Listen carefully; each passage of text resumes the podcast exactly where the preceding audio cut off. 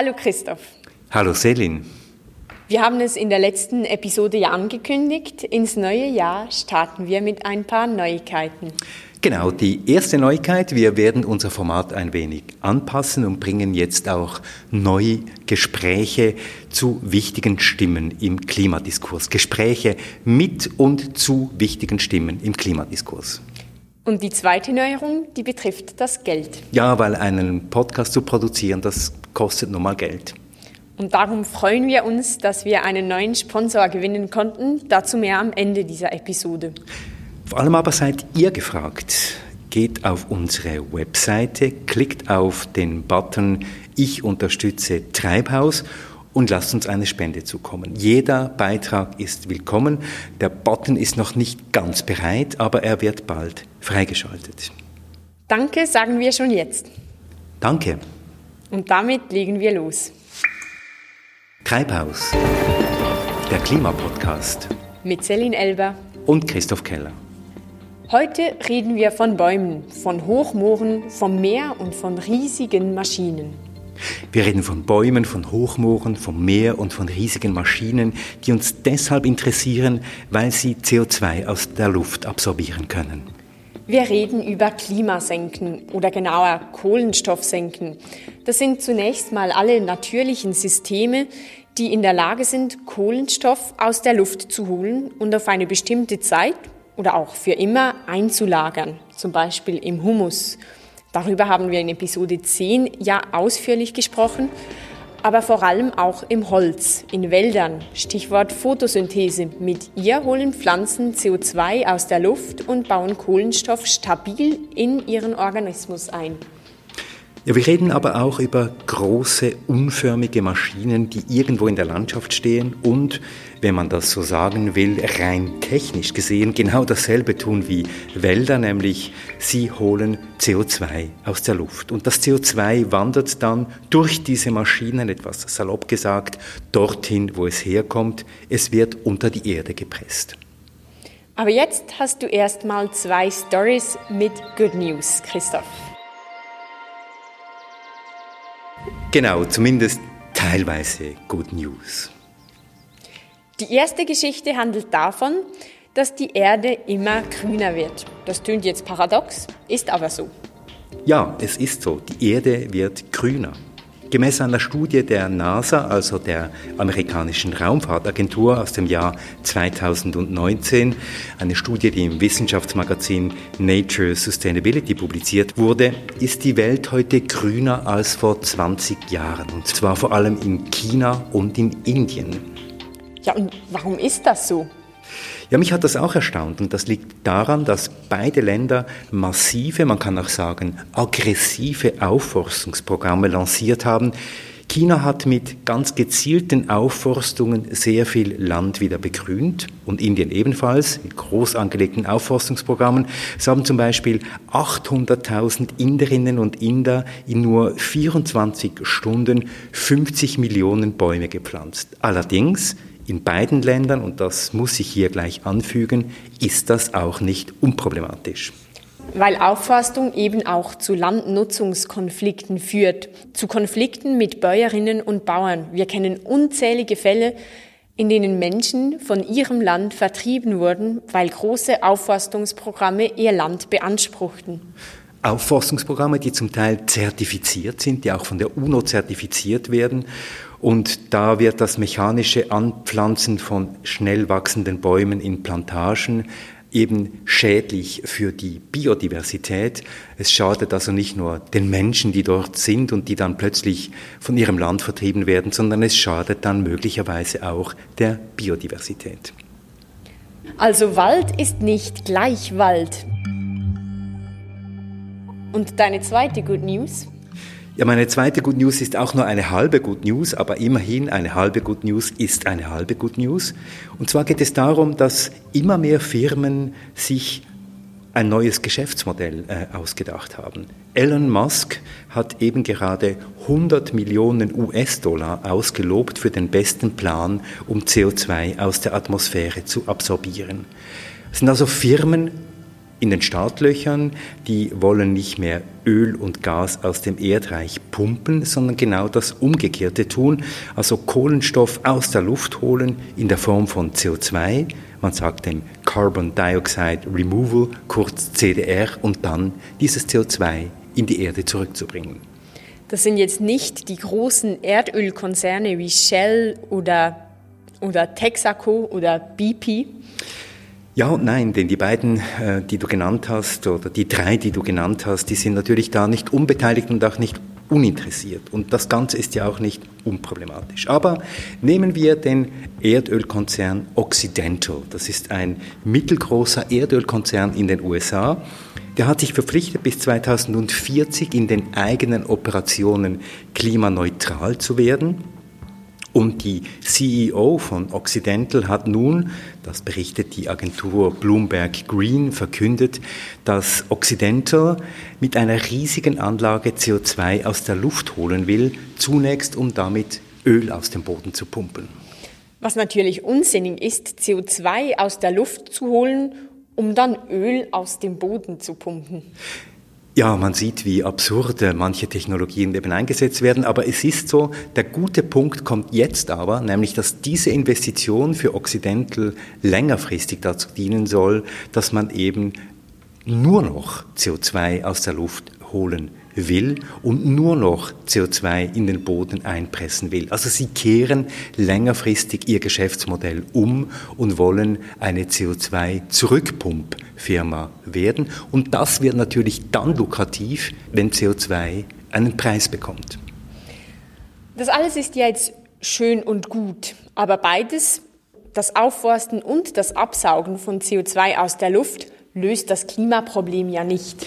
Nein, und ich glaube, das müssen wir jetzt hier am Anfang dieser Episode ganz deutlich sagen. Es geht nicht ohne eine radikale Dekarbonisierung der Wirtschaft und auch der Gesellschaft. Es geht nicht ohne, dass wir wirklich von dieser Carbonwirtschaft wegkommen. Es geht aber auch nicht, leider, ohne diese Klimasenken.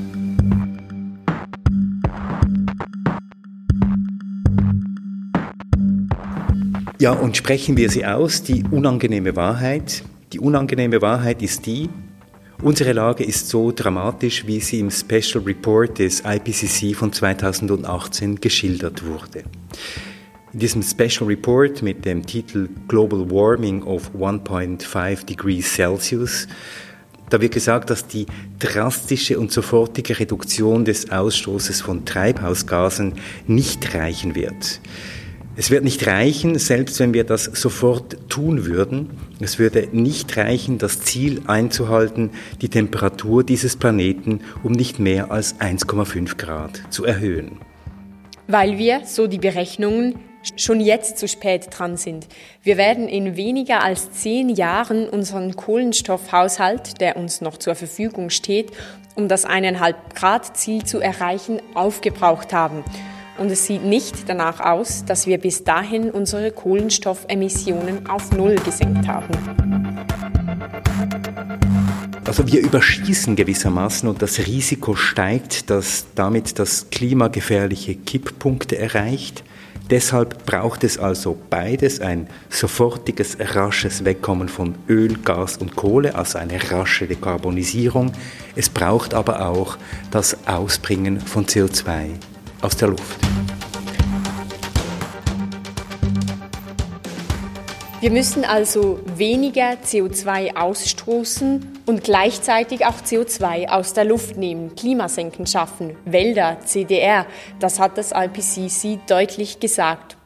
Wo stehen wir denn da jetzt? Ja, gemäß einer Berechnung der Internationalen Energieagentur müssen wir zwischen 10 und 20 Prozent der jährlichen CO2-Emissionen aus der Luft holen.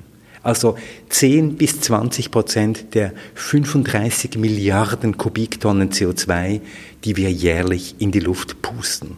Zusätzlich zu der raschen und effizienten Reduktion des Ausstoßes an CO2, ich sage es nochmal. Heute werden mit technischen Mitteln gerade mal 0,1 Prozent aller menschgemachten CO2-Emissionen aus der Luft geholt.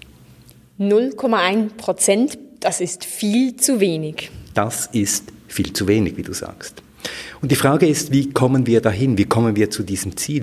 Mit welchen Technologien kommen wir tatsächlich mit Maschinen dahin, die CO2 aus der Luft holen? Oder sollen wir, wie eine Studie des Crowther Labs an der ETH Zürich vorgeschlagen hat, weltweit aufforsten? The problem is clear. We know we need to reduce our emissions and draw the existing carbon out of the atmosphere. stop the damage, and start the repair. And this is where forests can help. Like all plants, trees capture carbon from the atmosphere and they use it for growth. And some of that carbon enters the soil where it can stay for hundreds or even thousands of years. Das Crowther Lab an der ETH Zürich hat ja vorgeschlagen, dass auf insgesamt 900 Millionen Hektaren Land, also auf ungenutztem Land, das muss man vielleicht betonen, sagt auch die Studie des Crowther Labs ganz äh, klar, ob wir auf 900 Millionen Hektaren Land eine Billion Bäume pflanzen sollen. Das zumindest hat Tom Crowther, der Leiter des Crowther Labs, vorgeschlagen. For this, we needed the knowledge of experts all over the world. So we began building a new network. Um diese Frage zu klären, habe ich mich mit Reto Knutti unterhalten. Reto Knutti ist Klimaforscher, er ist Mitglied des IPCC, arbeitet an der ETH Zürich und ich habe ihn zunächst gefragt, würde es prinzipiell gehen, dass wir durch das Entziehen von CO2 aus der Atmosphäre auf ein Niveau der vorindustriellen Temperaturen kommen könnten? Also im Prinzip haben wir natürlich heute schon eine große Veränderung in der Atmosphäre verursacht. Wenn wir jetzt zurück wollten auf ein vorindustrielles Klima von 1900 oder so, dann müssten wir das auch alles noch entfernen. Davon geht im Moment niemand aus. Also wir sind bei 1,2 Grad Erwärmung ungefähr. Wir peilen 1,5, maximal 2 Grad an. Also wir gehen darauf, davon aus, dass wir nicht das Bestehende entfernen, aber dass wir in Zukunft nicht noch weitergehen. Also es geht eher darum, die, die zukünftigen Restemissionen ähm, zu vermeiden. Jetzt hat das IPCC 2018 in diesem Bericht ähm, Global Warming of 1.5 Degrees Celsius ähm, geschrieben, wir kommen nicht auf diese 1,5 Grad, wenn wir nicht CO2 aus der Luft äh, entfernen und zwar in ziemlich großer äh, Anzahl. Die Rede ist von 100 bis 1000 Gigatonnen CO2, die wir aus der Atmosphäre holen müssen. Jetzt, das sind ja astronomische Zahlen, äh, Reto Knutti. Ist es denn realistisch, dass wir so etwas erreichen? Also vielleicht würde ich noch vorsichtig sein, dass wir sagen, wir kommen nicht darum herum. Im Prinzip ist es natürlich möglich, gewisse Sachen auf Null zu bringen. Die Frage ist, ob wir das wollen. Also wir können zum Beispiel sagen, wir fliegen nicht mehr. Niemand fliegt mehr. Und dann haben wir die Flugemissionen auf Null reduziert. Aber das wollen wir vielleicht nicht. Oder in anderen Bereichen ist es so, dass die Vermeidung von den Emissionen extrem aufwendig und damit sehr teuer ist. Und damit kommt man aus einer politischen und ökonomischen Perspektive zum Schluss, dass es einfacher, günstiger, sinnvoller ist, dort vielleicht einen Ausstoß zu haben und das dann entsprechend wieder aus der Luft zu entfernen. Das heißt, das Entfernen von CO2 ist Ultima Ratio. In einem gewissen Sinne ja, es ist eine, eine Art Lebensversicherung ähm, von, oder eine Versicherung allgemein, von der man hofft, dass man sie nie braucht oder nur ganz selten also man sollte nicht darauf setzen, wir können uns nicht darauf verlassen, dass das dann das Ganze lösen wird. Aber dort, wo es nicht zu vermeiden ist, dort äh, hilft es uns am Schluss wieder ein bisschen zurückzukommen, wenn wir überschießen oder dort, wo wir eben das nicht verhindern können, wo die, das Vermeiden der Emissionen sehr teuer ist, kann man das, kann man das durch, durchaus verwenden, ja.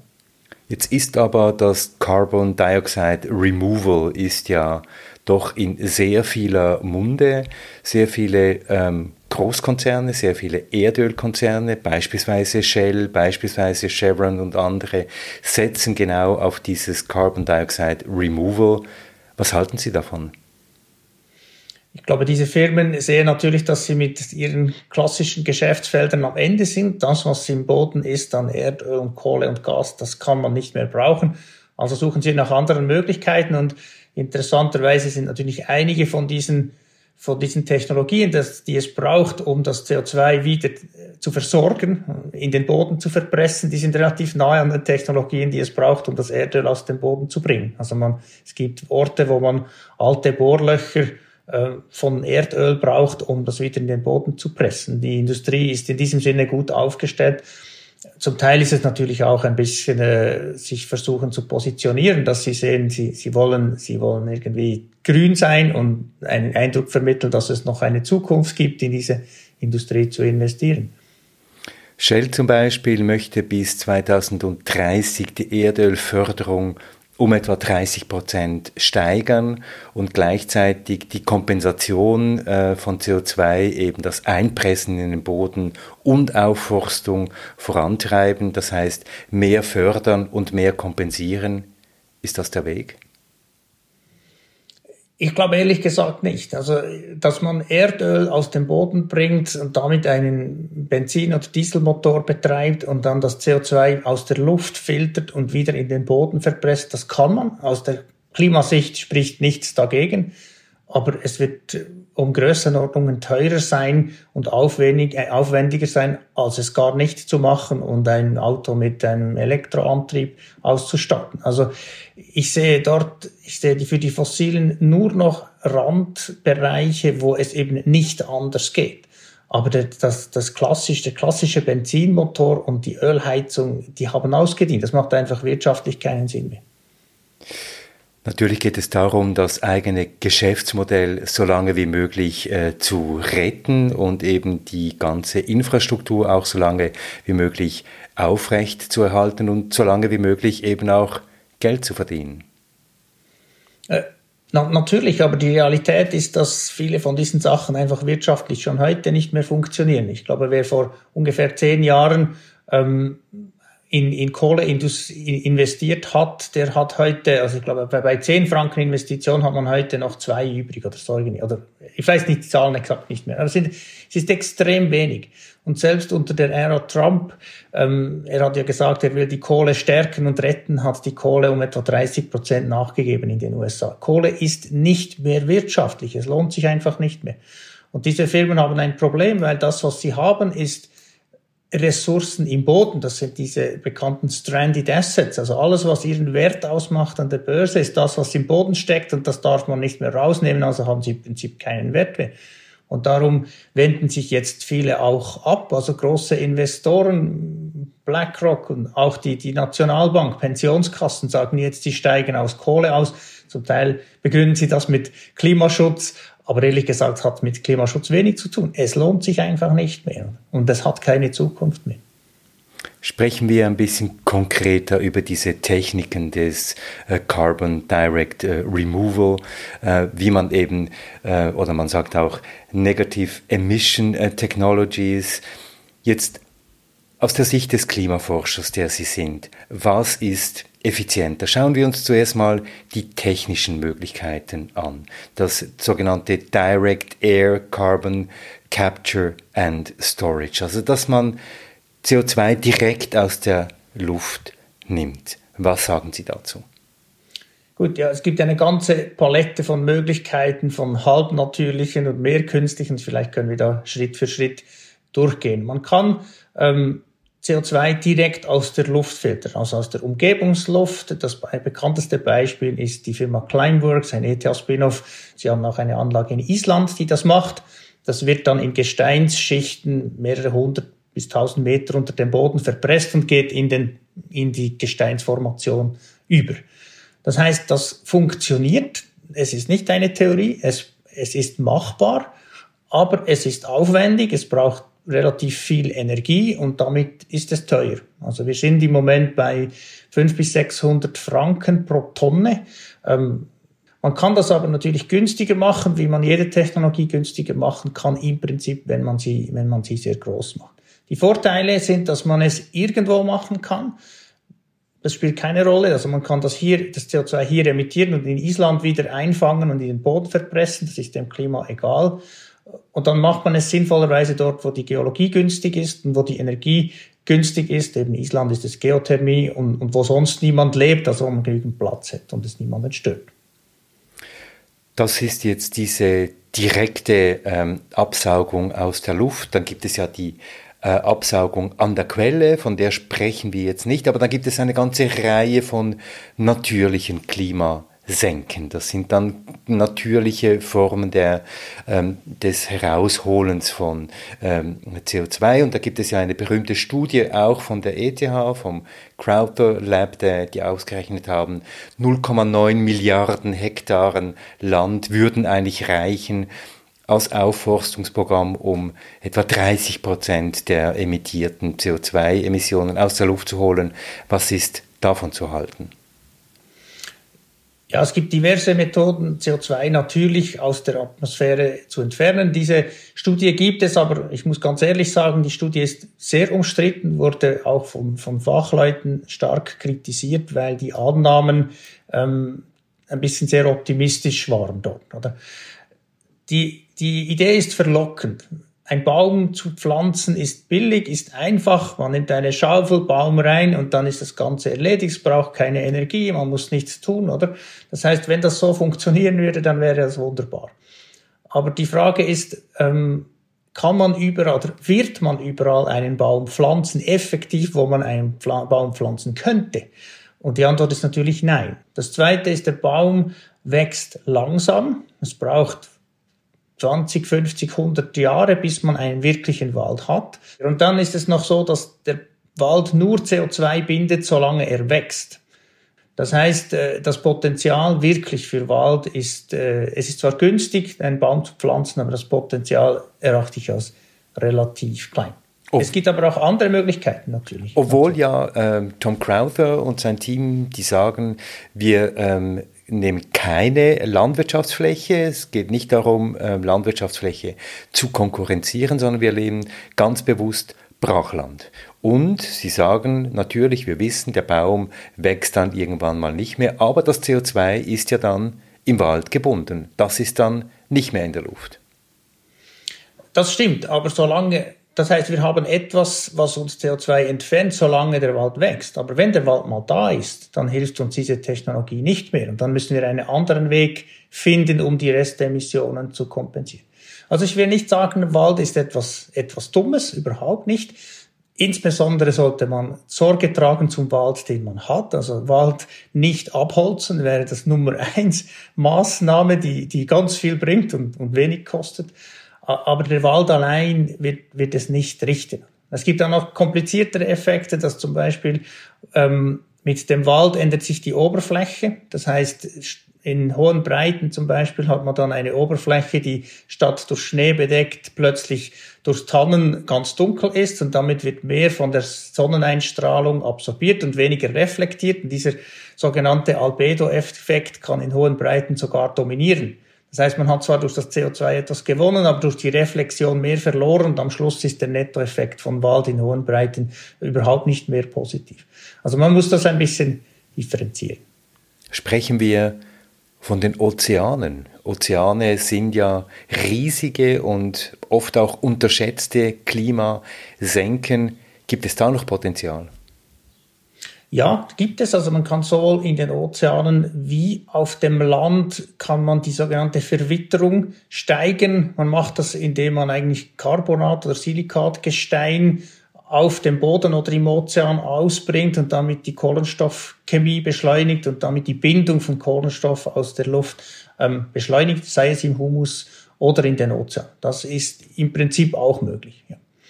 Man kann auch in den Böden durch äh, der, der, der Bodenbearbeitung etwas bewirken. Also dass man zum Beispiel die Böden nicht immer dauernd umpflügt, sondern dass man sie nur leicht bearbeitet und damit den hilft, dass der Humus langfristig mehr CO2 binden kann.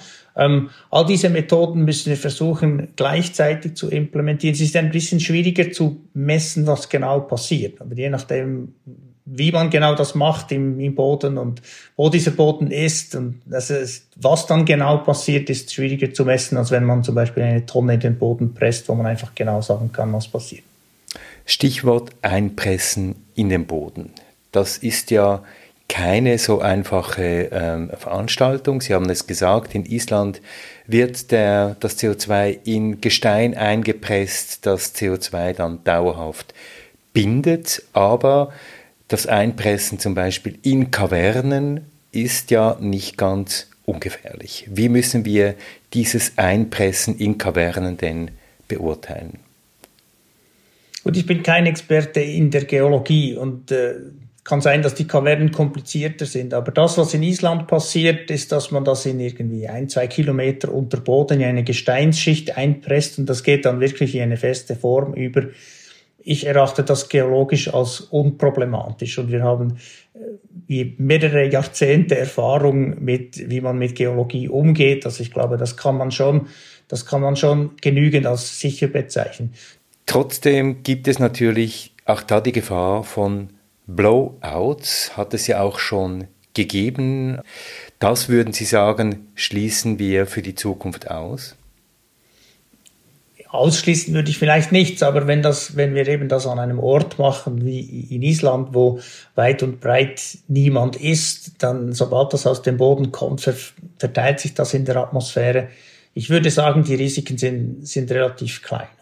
Und äh, was 1980 passiert ist, ist vielleicht auch nicht mehr ganz relevant. Also die Technologie hat natürlich unglaublich Fortschritte gemacht, die, die Ingenieure, aber auch die ganze Überwachung von diesen Sachen, die, der Digitalisierung. Also ich sehe dort, ich sehe dort nicht unbedingt das Problem.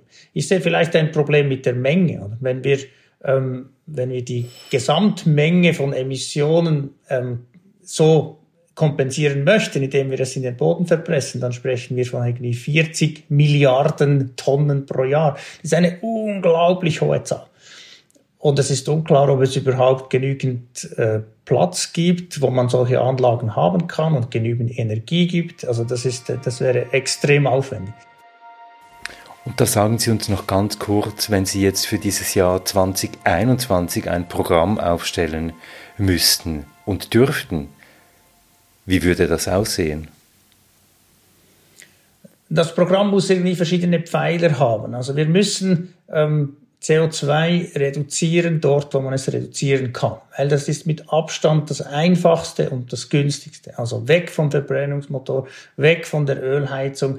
Und all diese negative Emissionstechnologien-Diskussionen, die dürfen nicht davon ablenken, dass wir dort zuerst reagieren müssen, wo wir das Ganze vermeiden können. Die günstigste Tonne CO2 ist diejenige, die wir gar nicht ausgestoßen haben.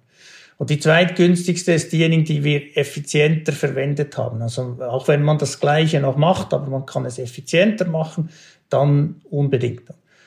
Und dann die, die, die Sequestrierungsgeschichten und so, das ist erst, das ist erst Priorität drei. Für die Gesellschaft hingegen, für die Politik braucht es relativ früh Entscheidungen, weil diese Technologien brauchen eine gewisse Lernkurve. Man hat das bei der Photovoltaik gesehen. Das hat 20 Jahre oder mehr gedauert, bis das vom Prototyp zu einem Punkt gekommen ist, wo es Mainstream ist und wo es billig ist. Und dieser Preiszerfall, der kann unter Umständen sehr schnell gehen, aber man muss, man muss das Ganze fördern. Oder die, die Economy of Scale greift erst, wenn man es groß macht. Und das ist hier auch so. Also wenn man diese Anlagen bauen will, dann müssen wir davon ausgehen, dass es 20 Jahre braucht, bis sie im großen Stil und günstig da sind. Und diese Investitionen müssen jetzt passieren, ähm, damit wir sie dann haben, wenn wir sie brauchen. Das Problem ist, dass natürlich der Anreiz im Moment nicht so da ist. Wenn, ähm, das CO2 kostet ja noch nichts oder fast nichts in den meisten Bereichen. Und diese Anlagen lohnen sich erst, wenn wir eigentlich eine Lenkungshabe oder eine CO2-Steuer haben, die höher ist als der Preis, den es kostet für Climeworks die Tonne in den Boden zu bringen. Also wenn jetzt Climeworks diesen Preis auf 200 Franken pro Tonne drückt und die Lenkungsabgabe auf 200 Franken steigt, dann sind wir an einem Punkt, wo es konkurrenzfähig wird. Im Moment ist es noch nicht und damit sind die Investitionen noch zu klein. Wir müssen unbedingt dafür sorgen, dass diese so schnell wie möglich weitergetrieben werden. Fassen wir zusammen, was Reto Knutti gesagt hat, dass wir nicht auf die sogenannten Klimasenken spekulieren oder hoffen dürfen, sondern dass es darauf ankommt, Wirtschaft und Gesellschaft rasch zu dekarbonisieren. Klimasenken, ob nun künstliche oder natürliche, können einzig die letzte Lösung sein und sind längerfristig dazu da, das CO2, das bei einigen Technologien immer noch anfällt, zu kompensieren. Ja, zum Beispiel beim Flugverkehr, weil mittelfristig keine Flugzeuge zur Verfügung stehen werden, äh, die äh, mit ähm, beispielsweise Strom oder mit Wasserstoff äh, fliegen werden oder in der Zementindustrie. Aber nun ja, einige Firmen, ich habe es schon gesagt, die investieren eben bereits heute in Technologien zur Entfernung von CO2, weil sie eben frühzeitig heute schon bereit sein wollen, um diese Technologie zur Verfügung zu haben.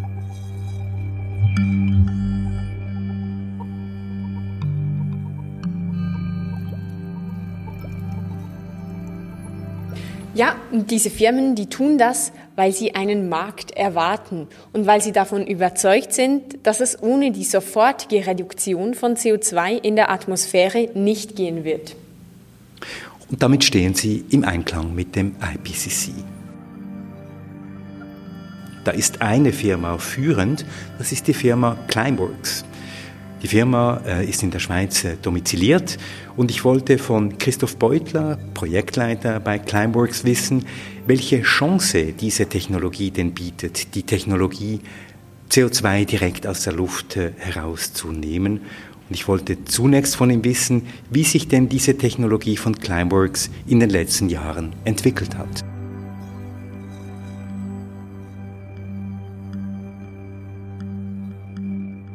Vielleicht um, um kurz mal das Feld aufzuspannen.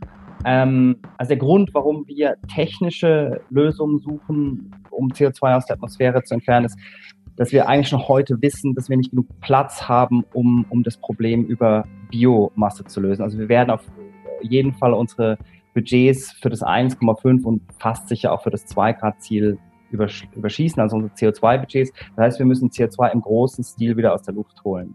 Äh, und das bedeutet Milliarden Tonnen pro Jahr.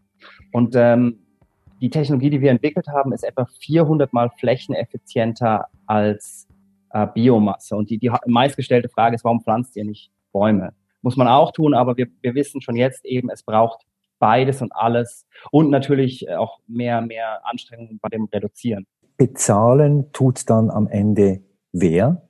Also das ist, das ist offen. Also bezahlen tun sie vielleicht indirekt, indem sie Produkte kaufen, die klimaneutral oder net zero sind, also die keine Treibhausgase ausstoßen. Da wird es eingerechnet. Teilweise müssen sicher auch die Emittenten zahlen, aber die Emittenten sind eben auch wir. Also jeder Schweizer hat im Durchschnitt äh, etwa sechs Tonnen pro Jahr Fußabdruck äh, im Inland, sechs im Ausland und sechs in der Pensionskasse, also 18 Tonnen. Und äh, wenn Sie da mal auf einen Klimarechner gehen und versuchen, auf Null zu kommen, werden Sie sehen, das ist nicht möglich. Und Jetzt sagen Sie, dass die künstliche CO2-Entfernung äh, mit äh, Climeworks 400 mal flächeneffizienter ist als mit Biomasse. Warum ist das so? Ja, Sie müssen sich so vorstellen, wenn Sie, wenn Sie einen Baum pflanzen, ähm, dann, dann braucht er einen gewissen, der hat einen gewissen Fußabdruck und er kann eine gewisse Menge CO2 über seine Lebenszeit in sich aufnehmen. Und ähm, was wir gemacht haben, sind eigentlich künstliche Bäume, die, die sehr viel effizienter sind. Also wenn wir jetzt annehmen, wir brauchen einen gewissen Fußabdruck, äh, um die Energie bereitzustellen für unsere Anlagen und eben einen gewissen Fußabdruck für unsere Anlagen selber, dann ist das etwa 400 mal kleiner als ein Wald zu pflanzen. Wobei die, die Energie, also wenn wir jetzt mit PV rechnen, ist etwa 98 Prozent der Fläche sind nur die, die, die, die PV-Anlagen und dann wirklich die Anlage selber ist, ist, ist das aller, allerkleinste. Also ähm, zum Beispiel in Hinwil entfernen wir auf der Fläche äh, eines 40-Fuß-Containers, das sind drei aufeinander gestapelt, entfernen wir so viel wie 45.000 Bäume. Jetzt ist das eine ist das Removal, das, das Capture und das andere ist ja Storage. Ähm, wo und wie soll denn dieses CO2, das Climeworks aus der Atmosphäre holt, eingelagert werden? Ja, das ist exakt richtig. Also das eine ist es aus der Luft zu holen, das andere ist permanent aus der Luft äh, zu entfernen. Und wir haben uns hier entschieden für, für einen, eigentlich den sicherst denkbaren Weg mit unseren Partnern in Island, äh, Carbfix. Äh, hier wird das CO2 in einem Geothermiekraftwerk äh, unterirdisch gelagert und ähm, mineralisiert dort. Also das sind sehr spezielle geologische Bedingungen, bei denen es möglich ist, dass das CO2 zu Stein wird unterirdisch. Und das ist eigentlich die sicherstmöglichste Form äh, der Speicherung. Also da kann ein Erdbeben kommen, da kann ein Vulkan ausbrechen. Das CO2 ist auf zehntausende Jahre sicher gebunden. Das ist in Island so, aber Island hat spezielle geologische äh, Verhältnisse. Ähm, wie hoch schätzen Sie denn überhaupt das Speicherpotenzial für CO2, ich sage jetzt mal weltweit? Ja, also bis jetzt wurden für Mineralisierung 1200 Milliarden Tonnen identifiziert und für Sequestrierung, also für das, das flüssige Einlagern, nochmal circa 7600 Milliarden Tonnen. Und äh, der, der Weltklimarat, also das UN-IPCC, sieht vor, dass wir etwa 100 bis 1000 Milliarden Tonnen entfernen müssen. Das bedeutet, allein schon mit Mineralisierung hätten wir genug äh, Speicherkapazität. Speicherkapazität ist, ist nicht äh, das Bottleneck. Das Bottleneck, wir kommen nochmal darauf zurück, ist die Skalierung. Ähm, wenn ich Sie frage, Christoph Beutler, wo stehen wir da? Was ist das, was ist der Response der Politik auf das Projekt? Wo kriegen Sie und kriegen Sie überhaupt Incentives seitens der Politik, die sagen, ja, wir gehen in diese Richtung? Ja, also ähm, wo, wo stehen wir? wir? Wir stehen ganz am Anfang. Ähm, aber wir schreiten mit rasender Geschwindigkeit voran. Also das Thema CO2 ähm, Removal oder negative Emissionen ist vielleicht akademisch zehn, circa zehn Jahre etwas älter. Ähm, es, es war schon im IPCC AR5, also äh, Entschuldigung AR4, also im vierten Assessment Report des, des IPCC, ist aber mit dem Special Report 1,5 Grad 2018 das erste Mal wirklich in den Mainstream gelangt, weil es da auch in der, in der politischen Summary drin stand. Das ist das, was die, was die Policymaker eben auch äh, nur lesen meistens. Ähm, und jetzt ist es so, dass eigentlich in den letzten Jahren die, die Net-Zero-Ziele der Länder sich überschlagen. Also Net Zero ist deswegen wichtig, weil wenn man ein Null-Ziel setzt, fällt einem auf, oh, wir kommen gar nicht auf Null, wir haben immer unvermeidbare Emissionen. Und dann ist es meistens so, dass diese Net Zero-Ziele 2050 gesetzt werden. Und da hat man schon das Budget zum Beispiel fürs 1,5 Grad Ziel überschritten. Weil das, das wäre ungefähr um 2030 äh, erschöpft, global. Das ist natürlich immer ein globales Thema. Ähm, und das passiert jetzt eigentlich äh, im, im, im Schnelltakt. Und äh, jetzt ist es so, dass auch Fördertöpfe geschaffen wurden. Die EU hat einen 10 Milliarden Fördertopf geschaffen. Äh, Großbritannien ist jetzt rausgekommen mit einem 70 Milliarden Pfund Fördertopf. Ähm, die Schweiz will der, mit der Flugticketabgabe, mit der Zweckbindung den Teil auch nutzen, um, um hier zu fördern. Also es geht, es geht zügig voran. Das Problem ist, dass diese unterschiedlichen Ansätze unterschiedliche Preispunkte haben. Und äh, da sind viele dieser Fördertöpfe entweder von der Methodik noch nicht richtig drauf zugeschnitten oder teilweise noch zu niedrig. Also die Frage ist, ne, nehmen wir auch alles, alles, was wir haben, mit mit diesen Fördertöpfen? Und das sehen wir noch. Das heißt, wenn das alles so kommt, wie sich Climework das wünscht, sehen wir in zehn Jahren auf jedem zweiten Hügel eine Climeworks CO2-Entfernungsmaschine?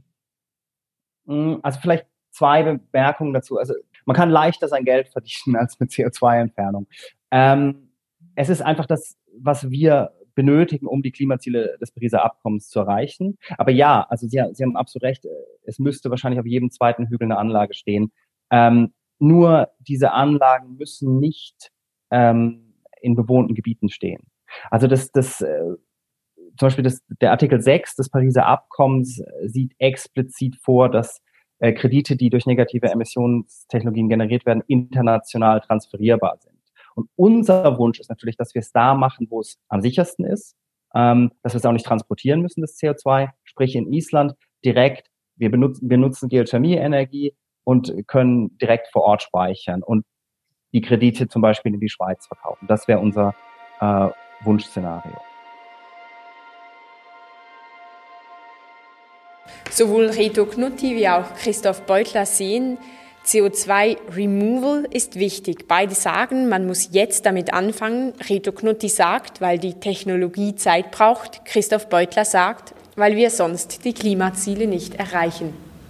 Uneinig sind sich die beiden Experten in Sachen Lager oder Lagerung von CO2. Christoph Beutler sagt, Es gibt genügend sichere unterirdische Lager, um das CO2, das man aus der Atmosphäre nehmen muss, sicher und mineralisiert zu lagern. Reto Knutti ist da skeptischer. Aber nun stellt sich die Frage, die sich immer stellt, nämlich wer darf sich denn diese Senken heute schon anrechnen? Ja, und bei diesem Anrechnen der Senken, Selin, da sind wir wieder bei einem riesigen Problem. Denn bereits heute sind die Schlaumeier am Werk. Zum Beispiel hat Shell vorgeschlagen, dass sie 50 Millionen Hektaren Wald aufforsten möchten, um die eigenen Emissionen zu kompensieren, während man bei Shell die Erdölförderung und Produktion massiv ausbauen will. Also nicht reduzieren, sondern ausbauen will, um bis zu 30 Prozent bis ins Jahr 2030. Und so geht das natürlich nicht. Gibt es denn keine Regeln und Richtlinien, welche Senken sich ein Konzern anrechnen lassen darf? Internationale Regeln, etwa im Pariser Klimaabkommen? Ja, weil das alles eben ungeregelt ist, hat zum Beispiel Greenpeace UK, also Greenpeace in Großbritannien, in einem kürzlich erschienenen Report verlangt, dass es hier klare Richtlinien geben soll, welche Klimasenken sich Konzerne an die eigene Klimabilanz anrechnen lassen dürfen. Sie müssen, so Greenpeace UK, erstens darlegen, wie viel an CO2-Reduktion Sie tatsächlich mit realer Reduktion geschafft haben, wie viel Sie mit Kompensation, etwa mit der Finanzierung von Aufforstungsprojekten reduziert haben. Das ist das eine.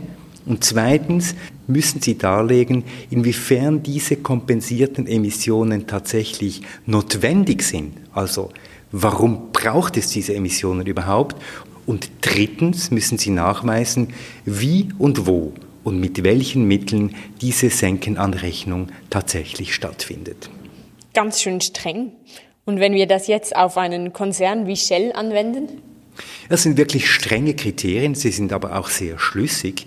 Und wenn wir das auf Shell zum Beispiel, auf ihre Pläne anwenden, dann wird es wirklich eng, weil die Emissionen von Shell sind tatsächlich vermeidbar. Öl und Gas sind ersetzbar, weil es andere Technologien gibt. Vorhandene, einsetzbare, konkrete, da muss man einfach das Businessmodell umstellen auf erneuerbare Energien Punkt.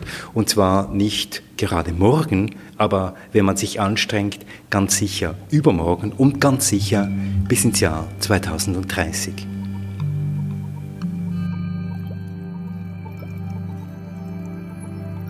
Wir haben von Emissionen geredet, die vermeidbar sind, von Emissionen, die nicht vermeidbar sind. Und da kommen wir jetzt zur Frage, was ist, wenn wir Emissionen verursachen, die nicht vermeidbar sind, wenn wir heizen, wenn wir ein Haus bauen zum Beispiel oder ein Haus bauen lassen zumindest, wenn wir zum Beispiel Zement brauchen.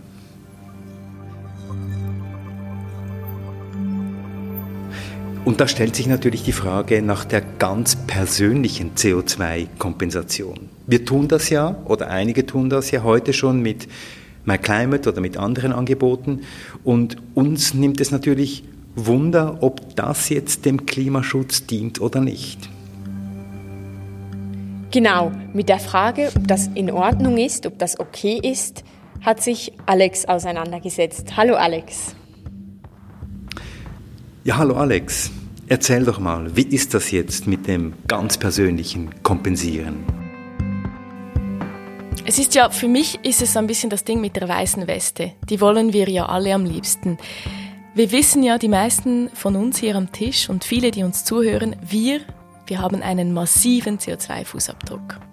Es ist nun mal so in der Schweiz, wir sind ein reiches Land, wir brauchen sehr viel CO2, aber es gibt auch viele Anbieterinnen und Anbieter von CO2-Kompensationsprodukten, die in der Schweiz genutzt werden, also zum Beispiel MyClimate oder South Pole. Und deren Angebote werden oft auch von Privatpersonen benutzt oder von Unternehmen und Vereinen, die nach Lösungen für ihr Emissionsproblem suchen. Jetzt, wir wollen die Kompensationsangebote vielleicht mal anschauen, die uns im Moment zur Verfügung stehen und was steckt denn eigentlich da dahinter? Wir konzentrieren uns hier auf Kompensationsprodukte, die an konkrete CO2-Reduktionsprojekte gekoppelt sind. Das ist nicht dasselbe wie der Emissionshandel mit Zertifikaten, von dem äh, wir alle wahrscheinlich schon gehört haben. Den gibt es für Vertreterinnen der Industrie. Dieses sogenannte Cap-and-Trade-Prinzip, das ist nicht an Senken gebunden. Bei der Kompensation geht es darum, wie der Begriff eigentlich schon erklärt, dass dieselbe Menge CO2 eingespart wird, wie sie anderswo emittiert wird. Heißt, in der Bilanz streben wir eine Null an. Und ich persönlich, ich muss mir das nochmal vor Augen führen, denn es bedeutet nämlich eben nicht, dass irgendwo was abgezogen wird, sondern es bedeutet nur, dass nicht noch mehr CO2 in die Atmosphäre gelangt. Wenn wir kompensieren, dann kaufen wir ein vermeintliches Verschmutzungsrecht. Ein Verschmutzungsrecht, sagst du, äh, Alex. Warum ein Verschmutzungsrecht? Ja, wir tun so, als könnten wir so ein Recht kaufen, aber ein Verschmutzungsrecht an sich gibt es eigentlich nicht. Es wäre ja vielmehr unsere Pflicht, so viele Emissionen wie nur irgendwie möglich zu vermeiden. Also diese Kompensation von CO2 ist ein Mechanismus, der Emissionen einen Preis gibt und ich kann mir das dann kaufen. Es wird also Geld in eine Richtung geschoben, wo eben CO2 eingespart wird. Und jetzt nimmt mich natürlich Wunder, wie kommt dieser Preis zustande? Im Moment gibt es nur wenige Möglichkeiten, den CO2-Ausgleich direkt beim Kauf einer Ware oder einer Dienstleistung abzuwickeln. Das wäre ja das Einfachste, das Praktischste. Es ist nur selten der Preis für die Emission in das Produkt eingerechnet, die, sagen wir mal, eine Packung Reis verursacht hat. Die Kostenwahrheit des Produkts ist in den allermeisten Fällen nicht im Preis abgebildet, den ich da auf der Etikette lese. Also liegt es an mir, zum Beispiel, wenn ich ähm, einen Flug online kaufe, darauf zu achten, dieses kleine Häkchen anzukreuzen, ähm, was mir Kompensationsmöglichkeiten aufzeigt. Oft können solche Angebote bei verschiedenen Anbieterinnen eingeholt werden. Wenn wir dann eben ganz genau hinschauen, dann äh, wird man doch recht stutzig.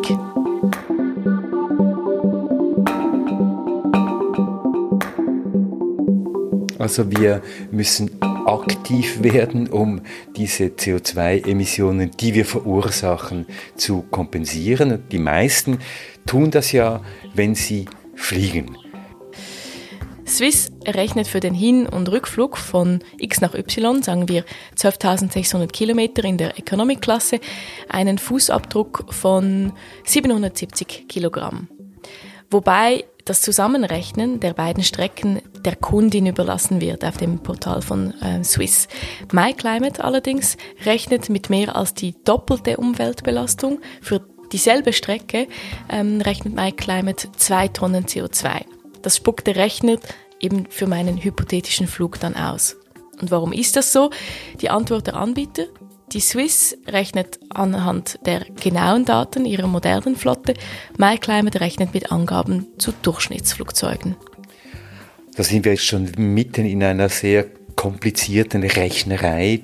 Wo und wie kompensieren wir das Ganze denn eigentlich, wenn wir das jetzt bezahlen? Ja, diese, diese Zahlen, äh, wenn man das schon anschaut, dann, dann raucht einem sofort der Kopf. Und eigentlich zeigen diese Zahlen vor allem eins auf, einen wichtigen Streitpunkt, ein, ein Punkt, worüber oft gestritten wird, nämlich wie genau ähm, die Menge der Emissionen eigentlich berechnet werden soll. Und zwar möglichst ohne Trick. Bitteschön. Denn es gibt viele Möglichkeiten zu tricksen, wenn zum Beispiel nicht berücksichtigt wird, dass CO2, das durch Flugzeuge in große Höhen freigesetzt wird, eben viel klimaschädlicher ist. Okay, aber jetzt sagen wir mal, ich vertraue den Zahlen, ich will kompensieren und ich kompensiere zum Beispiel meinen Flug nach New York. Laut Anbieter geht dann das Geld an ein CO2-Reduktionsprojekt, zum Beispiel nach Nepal. Und was passiert denn da? Die meisten Anbieterinnen von CO2-Zertifikaten, die unterstützen Projekte, wo es darum geht, Wälder aufzuforsten, energieeffizientere Geräte anzuschaffen oder erneuerbare Energien zu fördern. Diese Klimaschutzprojekte, die finden sehr oft im globalen Süden statt. Es gibt da einen deutlichen Fokus auf Entwicklungs- und Schwellenländer, auch bei MyClimate. Ähm, zwei Drittel aller Klimaschutzprojekte haben bei MyClimate außerhalb von Europa stattgefunden. Und dass es wirklich schwierig ist zu beurteilen, ob diese Klimaschutzprojekte ihre Versprechen einhalten, das bestätigt auch Patrick Hofstetter. Er ist Klimaverantwortlicher vom WWF und er sagte im August letzten Jahres gegenüber SRF, ich zitiere hier kurz, die bisherige Erfahrung mit Klimazertifikaten ist durchzogen bis schlecht. In der Kyoto-Periode hat man das jahrelang probiert und im Nachhinein gemerkt, dass das oft nicht so gut geklappt hat, wie man sich das dachte. Also kann man vielleicht das vorläufige Fazit ziehen, lieber vermeiden als kompensieren, lieber nicht fliegen als den Flug kompensieren. Aber was ist, wenn wir eine Notlösung brauchen, wenn wir solche CO2-Zertifikate tatsächlich kaufen müssen? Worauf sollen wir denn schauen? Dann sollten wir auf die Standards der CO2-Reduktionsprojekte schauen und darauf, ob es in diesen Projekten tatsächlich eine CO2-Reduktion gibt. Das Projekt sollte aufgrund der Mittel aus dem Geldtopf der Kompensationsanbieterinnen zustande kommen. Wenn ein Projekt zum Beispiel, sagen wir eine Biogasanlage in Nepal auch ohne Kompensationszahlungen zustande kommt, weil sie zum Beispiel vom nepalesischen Staat sowieso geplant und finanziert wurde, dann gibt es keinen echten Ausgleich von CO2-Emissionen die wir uns anrechnen könnten? Da gibt es ja verschiedene nationale und internationale Gütesiegel, die hier etwas Übersicht schaffen, aber worauf kommt es denn auch noch an? Es kommt darauf an, wo das, das CO2-Reduktionsprojekt verwirklicht wird. In gewissen Ländern des globalen Südens ist die Umsetzung von solchen Projekten besonders günstig. Es ist also kein Zufall, dass so viele Projekte dort stattfinden. Auch gibt es in autokratisch regierten Ländern wenige Möglichkeiten für die Bevölkerung, Kritik an solche Projekte zu äußern. Es besteht die Gefahr, mit der Kompensation Projekte zu unterstützen, die Landraub und Verdrängung der lokalen Bevölkerung und ihre kulturellen Praxen begünstigen. Es geht also auch hier um Fragen der Menschenrechte. Unbedingt. Und ganz generell stellt sich für mich die Frage, warum überhaupt CO2-Reduktionsprojekte im globalen Süden so eine zentrale Rolle spielen sollen, wo Menschen, die im Vergleich zu mir einen Mini-CO2-Fußabdruck haben, die Menschen, die müssen dann meine Weste reinwaschen. Für mich ist das nicht logisch. Wir tun so, als hätten wir eine elegante Lösung gefunden und dabei ist es eigentlich einfach die globale Ungleichheit, die wir hier ausnutzen, wenn wir weit weg von uns für wenig Geld Kompensationsprojekte realisieren.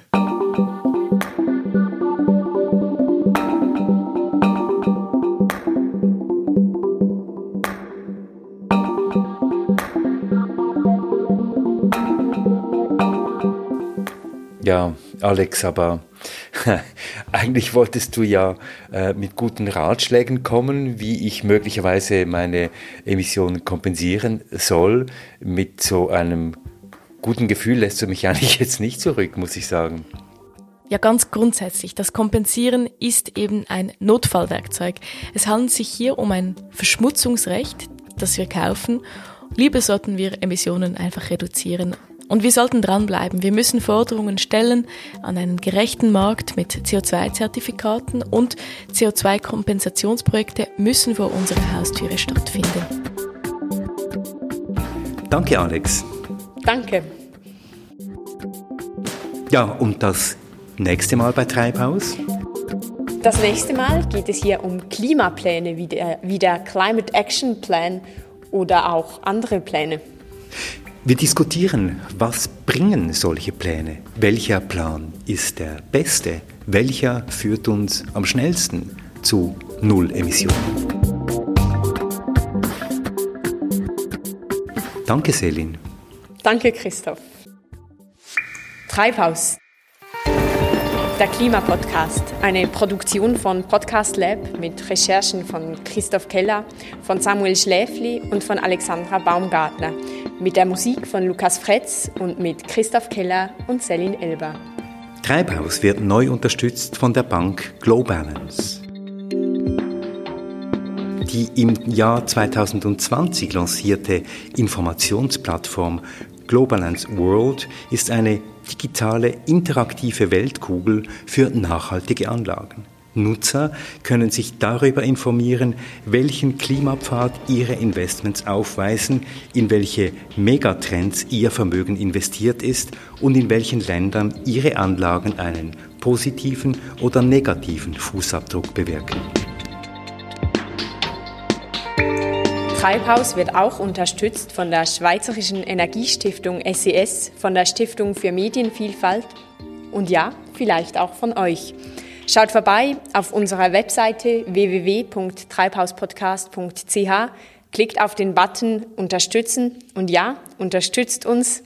Es geht ganz einfach. Unterstützt uns und hört uns. Ihr findet uns auf www.treibhauspodcast.ch, auf Spotify, auf Audible, auf Apple Podcast und überall, wo ihr gute Podcasts findet. Und wenn euch dieser Podcast gefällt, wenn ihr Anregungen habt, Kritik und Ideen, dann schreibt uns auf Facebook und per Mail an mail at treibhauspodcast.ch.